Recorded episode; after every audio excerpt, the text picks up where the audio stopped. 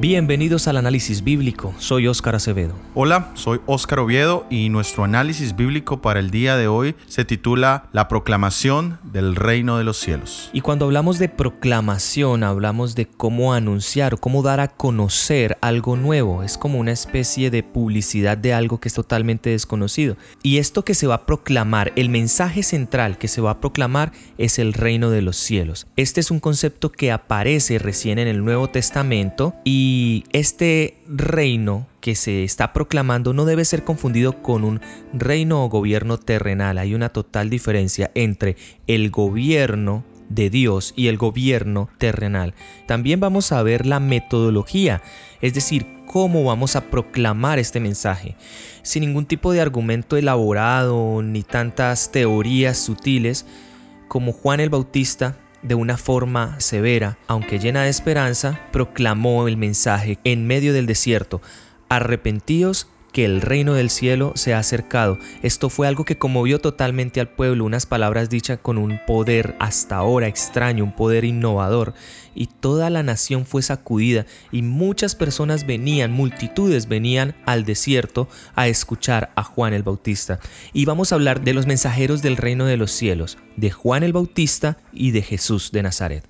Nosotros deberíamos tomar el ejemplo de estos dos mensajeros y de este mensaje dado. En lugar de hablar de lo malo y darle mucha publicidad al reino terrenal y al reino de Satanás y exaltar todo lo malo y todo lo satánico que hay dentro de este mundo, deberíamos hablar del reino de los cielos y todo lo que Jesús nos promete con esto. El primer mensajero fue Juan el Bautista. En el libro de Mateo capítulo 3 versículo 1 y 2 encontramos cuál era su mensaje. Dice, en estos días se presentó Juan el Bautista, predicando en el desierto de Judea y decía, arrepentidos que el reino de los cielos se ha acercado. ¿Qué es este concepto de arrepentidos? ¿Qué quiere decir la palabra arrepentimiento? La palabra arrepentimiento comprende dolor y tristeza por una mala acción, por un pecado realizado y apartamiento del mismo pero es difícil que nos apartemos de algo que no vemos su malignidad, que no vemos su parte pecaminosa, no vemos su parte negativa. Y solamente cuando empezamos a ver o empezamos a comprender la verdadera naturaleza del pecado, es que podemos sentir ese rechazo en nuestro corazón y tener un cambio de vida. Entonces el arrepentimiento incluye más que simplemente el dolor por la consecuencia que a veces recibimos, pero incluye un dolor interno y nosotros humanamente no podemos generar ese arrepentimiento. Humanamente podemos sentir dolor por las consecuencias que un acto nos haya traído, pero es solamente la influencia de Dios en el corazón humano que puede traer tristeza, dolor y cambio de una acción equivocada sin contar con los posibles resultados o consecuencias que podamos tener.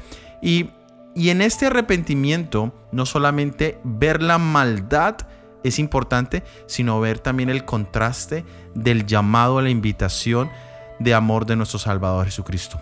Y muchas veces nosotros sentimos que no podemos acercarnos a Dios hasta que no nos hayamos arrepentido.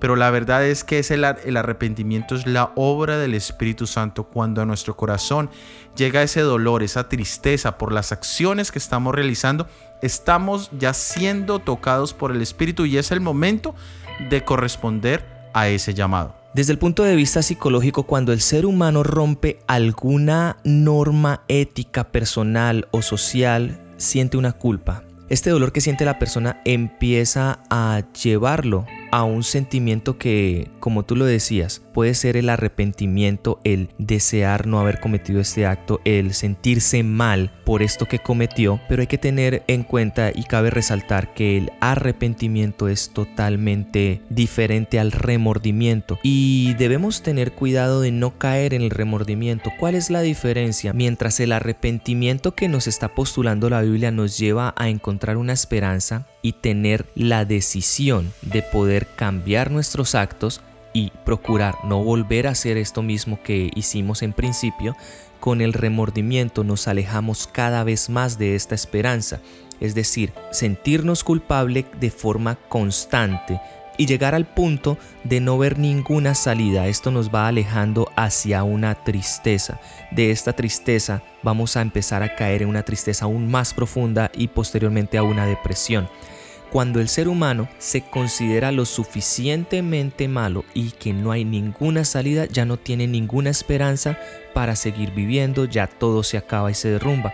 Y esto es lo que debemos evitar el remordimiento nos encierra en un laberinto sin salida y esto es algo que vale la pena resaltar. Ahora la pregunta es cómo podemos nosotros hoy en día predicar este mensaje en el contexto en el cual lo venimos viendo de Juan el Bautista. ¿Cómo predicar arrepentimiento?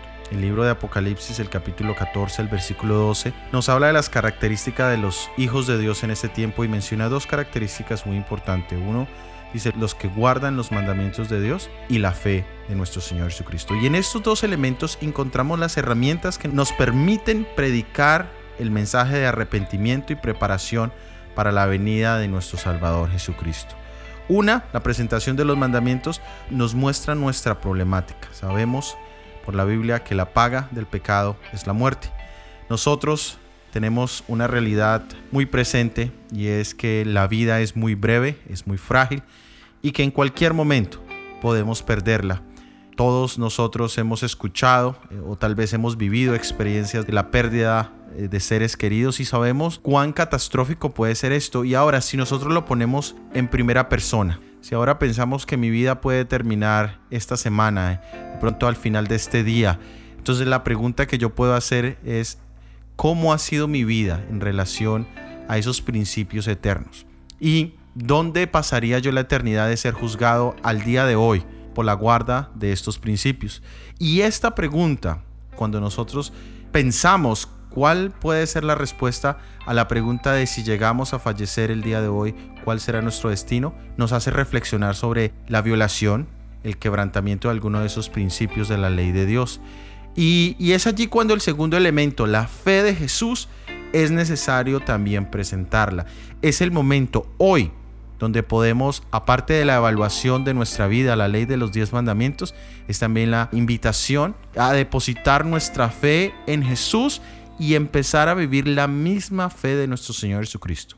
Estos dos elementos, los diez mandamientos y la fe de Jesús, al usarlos juntos, tendremos la herramienta más útil para poder llevar personas a un arrepentimiento genuino y que puedan empezar a prepararse para el reino de los cielos. Pero también hay un grave peligro cuando las separamos. Cuando solo hablamos de la ley, cuando solo hablamos del pecado, de la transgresión, de lo que no debemos hacer y no damos una solución, podemos estar llevando a las personas a un legalismo o los podemos estar, como ya lo mencionabas tú, hundiendo en una depresión espiritual y mental. Y también un peligro cuando solo hablamos de la fe que necesitamos depositar en Jesucristo sin mostrar la necesidad de un cambio. El arrepentimiento es un cambio de. Si no se habla del cambio, estaríamos generando lo que muchas veces vemos hoy en día y Timoteo decía, una piedad sin fuerza, sin valor. Es decir, hoy hablamos de un cristianismo que no parece cristianismo. Vemos que a veces personas que no se afilian a ninguna denominación tienen vidas éticas y morales y tienen actitudes mucho más eh, benévolas o misericordiosas que personas que decimos profesar la creencia en el Señor Jesucristo.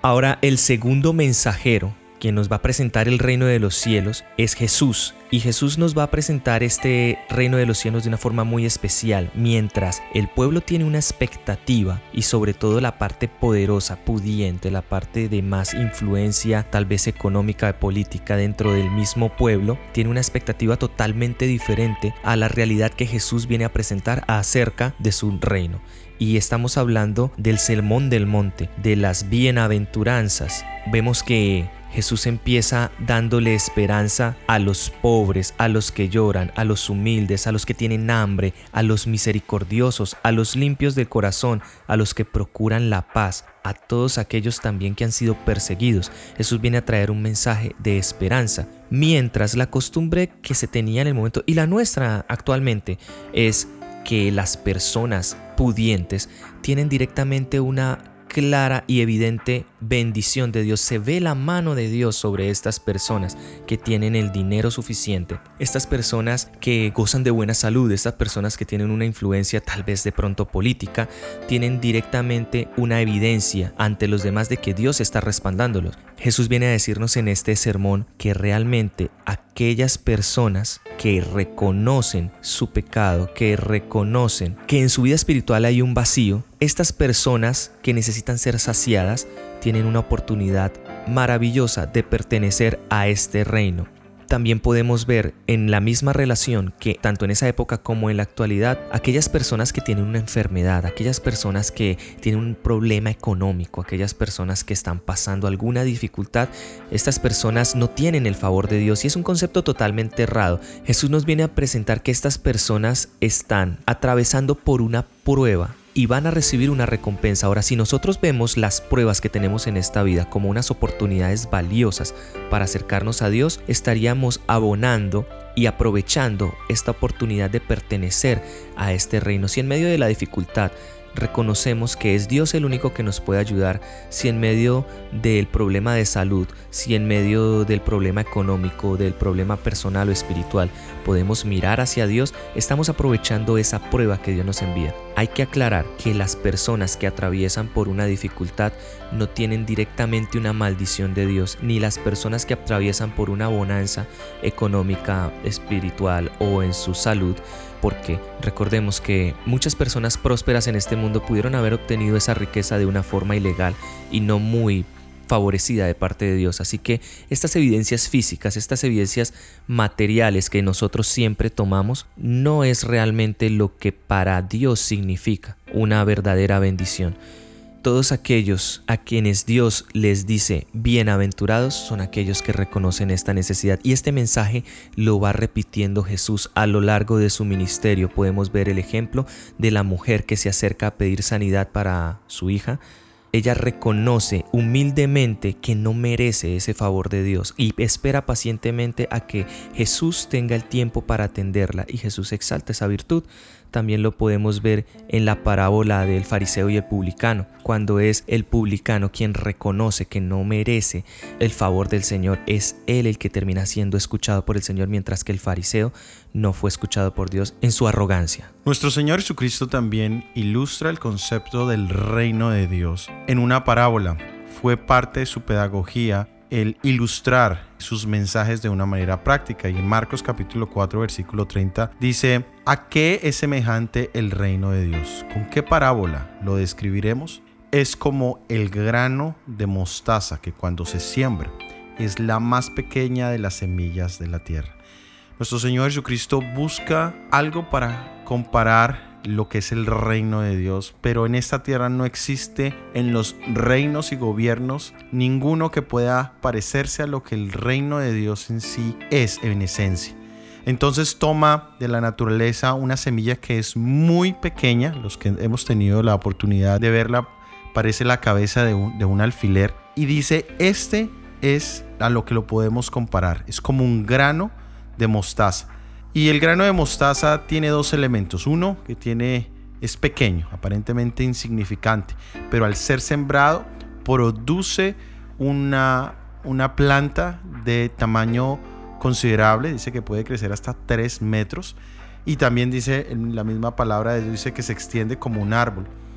Entonces tiene indiscutiblemente un comienzo pequeño, pero un grande alcance. Ahora, cuando hablamos del reino de Dios en nuestras vidas, cuando nosotros eh, empezamos a escuchar la palabra de Dios. Tal vez primero solo la escuchamos, después la leemos. La palabra de Dios dice que la fe viene por el oír de la palabra de Dios. Tal vez cuando comenzamos a orar, no lo solíamos hacer, de pronto ahora dedicamos unos pocos minutos antes de salir, antes de comer, empezamos a tener experiencias que nos llevan y nos motivan a tener más momentos de meditación.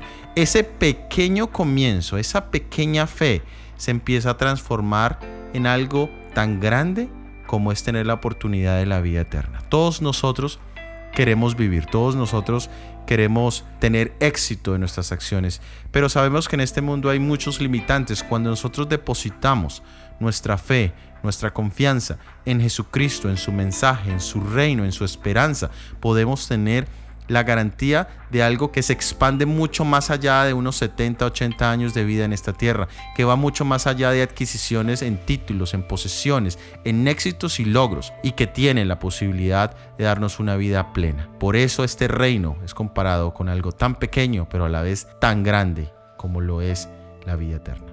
¿Y en este reino existen súbditos? Nosotros estamos acostumbrados a ver todo por jerarquías, es decir, están los que están arriba, los que son gobernados por los que están arriba, y pues ninguno de nosotros quisiera estar entre los que son gobernados, sino entre los que quieren gobernar, los que quieren estar a la cabeza. Y una disputa se presenta, y esto nos lo presenta Lucas en el capítulo 22, versículos de 26 al 29. Hay una disputa dentro de los mismos discípulos entre quién va a ser el mayor de ellos, quién va a estar a la cabeza, quién va a estar encima, quién va a gobernar al otro. Y Jesús escuchando esta disputa les dice, pero los reyes de las naciones también se enseñorean sobre los más pequeños. Pero, ¿quién es el mayor de ustedes? ¿Es el más pequeño o el más grande? ¿Quién es mayor, el que está sentado a la mesa o el que está sirviendo? Debería ser el que está sentado a la mesa, ¿no es cierto? Pero yo les vine a servir, es decir, él siendo el rey de reyes, el mayor está sirviendo. Y esto nos refleja, y Jesús también nos refleja,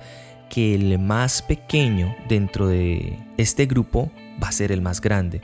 Es decir, si entendemos al súbdito como el servidor y así el más importante dentro del reino de los cielos, podemos llegar a entender que la concepción de este reino es totalmente diferente a un reino terrenal y esto es lo que hemos venido hablando. Debe haber una marcada diferencia entre nuestros parámetros y conceptos de un reinado terrenal y dentro de lo que Jesús quiere enseñarnos que significa verdaderamente el reino de los cielos. Según nuestra sociedad, el que está sujeto a la autoridad de un superior, este es el súbdito, tiene la obligación de obedecer, pero este concepto nos podría llevar a entender algo interesante y es un simple ciudadano que obedece a la autoridad, que cumple las normas legales, las normas éticas y morales, puede llegar a cambiar toda una sociedad con esta buena conducta y este buen comportamiento. Si nosotros nos dejamos de preocupar por quién es el mayor, el más grande, el de mayor posición y empezamos a entender que el más pequeño es muy importante en el reino de los cielos, podemos llegar a ejercer nuestra misión de proclamadores del reino de los cielos de una mejor forma. Ahora la pregunta es, ¿a qué reino pertenecemos hoy en día? ¿Quién es el que gobierna nuestras vidas? Jesucristo en su ministerio incluyó un trabajo muy particular que era el de liberar personas de la influencia del enemigo. En el libro de Génesis capítulo 3 versículo 7 encontramos el diálogo entre nuestro Dios y Caín y el versículo 7 dice, si hicieras lo bueno, podrías levantar la cara, pero como no lo haces, el pecado está esperando el momento de dominarte. Y es verdad, nuestro gran enemigo es el pecado, es Satanás, y su objetivo es dominio de nuestra vida, dominio físico, dominio moral, dominio de nuestro pensamiento, de, nuestro, de nuestros deseos, de nuestros sentimientos. Y continúa diciendo la última parte del versículo, sin embargo, tú puedes dominarlo a Él. Es decir, nos presenta que nosotros podemos someternos a una autoridad o podemos someternos a otra. Y la pregunta para cada uno de nosotros es, ¿quién nos está dominando en este momento? En el reino de Dios, el dominio es voluntario. En el reino de Satanás, el dominio es obligatorio. Cuando nosotros permitimos o le damos la entrada al enemigo, él toma control de absolutamente todo y no se va a ir con solamente decirle vete. Necesitamos someternos a otro poder, que ese otro poder es nuestro Señor Jesucristo, el cual viene cuando nosotros voluntariamente le buscamos. Y su manifestación es una manifestación de calma, de paz. Es una obra interna del Espíritu Santo que nos lleva a tener comunión que nos lleva a tener una relación profunda con nuestro Salvador. Cuando estamos bajo el dominio de Satanás nunca hay paz, nunca hay tranquilidad, no se disfruta entre tantas cosas que el enemigo puede ofrecernos, entre el placer, entre los abusos de la, de la vida y de la diversión, el poder, el dinero, la fama, siempre estará ausente la paz de nuestro corazón. Quiera el Señor ayudarnos para que podamos elegir buscar ese reino de Dios, que el arrepentimiento esté en cada uno de nuestros corazones. Tenemos como verdad central el mensaje que precedió el ministerio del Hijo de Dios, el mensaje que le dio la antesala al reino del Hijo de Dios, fue arrepentíos, publicanos, arrepentíos, fariseos y saduceos, porque el reino de los cielos se ha acercado. Esto está en Mateo 3.2 y esto es importante entenderlo cuando Jesús habla de estos tres grupos, está comparando al publicano, que era visto de una forma bastante despectiva por la sociedad del momento, por su fama de corrupción de pronto, comparado con los fariseos, que eran unas autoridades espirituales, y lo mismo, una fuerte autoridad espiritual, los saduceos, viene a ponerlos a todos por igual, es decir, este mensaje es para todos ustedes, todos ustedes están en esta misma condición. En la actualidad, nosotros todos estamos en esta misma condición, necesitamos arrepentirnos porque el reino de los cielos está cerca. Y no debemos proclamar un mensaje de paz y seguridad, sino que como pueblo de Dios que creemos que Jesús viene pronto, tenemos una obra importante que realizar y un mensaje que proclamar, como dice el libro de Capítulo 4:12, prepárate para venir al encuentro con tu Dios. En la actualidad vemos que las normas que se establecen para poder acceder a este reino de los cielos están realmente muy por debajo. Vemos que la norma es liviana, que prácticamente simplemente con cumplir el mínimo podríamos llegar a acceder a este reino de los cielos. Creer en Jesús simplemente, aunque la Biblia nos dice cree en Jesús y serás salvo tú y tu casa. Esto es un primer paso para ir en un camino, en un proceso de crecimiento espiritual, para poder llegar a tener la suficiente estatura, la estatura del varón perfecto, y en eso es en lo que nos tenemos que fijar. Sin santidad, nadie puede ver este reino. Y la santidad es un estándar que no lo pone una iglesia, que no lo pone un hombre del común, es un estándar que Jesús lo pone, que Dios lo pone para poder pertenecer a este reino. Y como verdaderos predicadores del mensaje de Dios, debemos predicar lo que el mensaje del tercer ángel nos dice, que es los mandamientos de Dios y la fe de Jesús. Esto es lo que nosotros debemos predicar y ese es el estándar, la ley de Dios y la fe de Jesús. Muy bien, de esta manera hemos llegado al final de este episodio del análisis bíblico. Encuentra el vínculo al estudio completo en la descripción para la próxima semana tendremos el análisis bíblico titulado El reino de gracia y el reino de gloria. Si este mensaje ha sido de bendición para ti, por favor, compártelo con al menos una persona y déjanos tus comentarios. Este material ha sido producido por el Ministerio 147. Visítanos en nuestra página 147.ca. Que Dios te bendiga. Amén.